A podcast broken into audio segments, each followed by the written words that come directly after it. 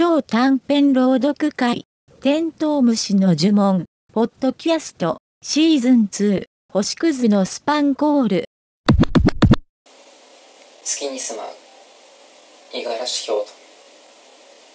月が満ち欠けするのは、地球から見て、そう見えるだけであるのは、多くの人が知るところだが、そうとも言えないことは、地球人のほとんどが知らないことだ。月光虫は月に住む生物で、虫という名ではあるが、厳密には地球の虫とは少々異なる。月光だの、満ち欠けたのは、月にいれば関係なさそうなものなのに、この生物は地球から見て月が輝いている部分でしか生きられない。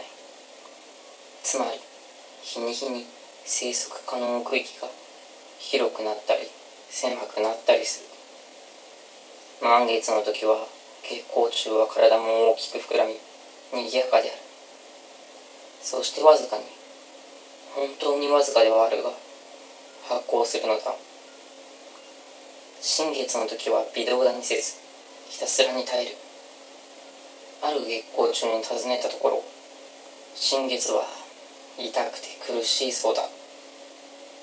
月が輝いて見えるのは太陽の光とか光点とかいろいろな理屈が地球人にはあるらしい。いつの日にか月光虫の生態が知れ渡ることがあればその時にはぜひとも理屈を改めていただこう。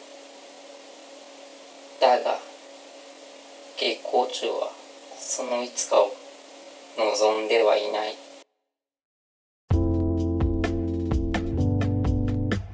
このポッドキャストは500文字以下で紡がれた超短編の朗読を配信しています。朗読作品のリクエストや作者からの朗読オファーをお待ちしてます。また、朗読したい方の実践も募集しています。レディバードアットマークゲンナリ .net までメールをお願いします。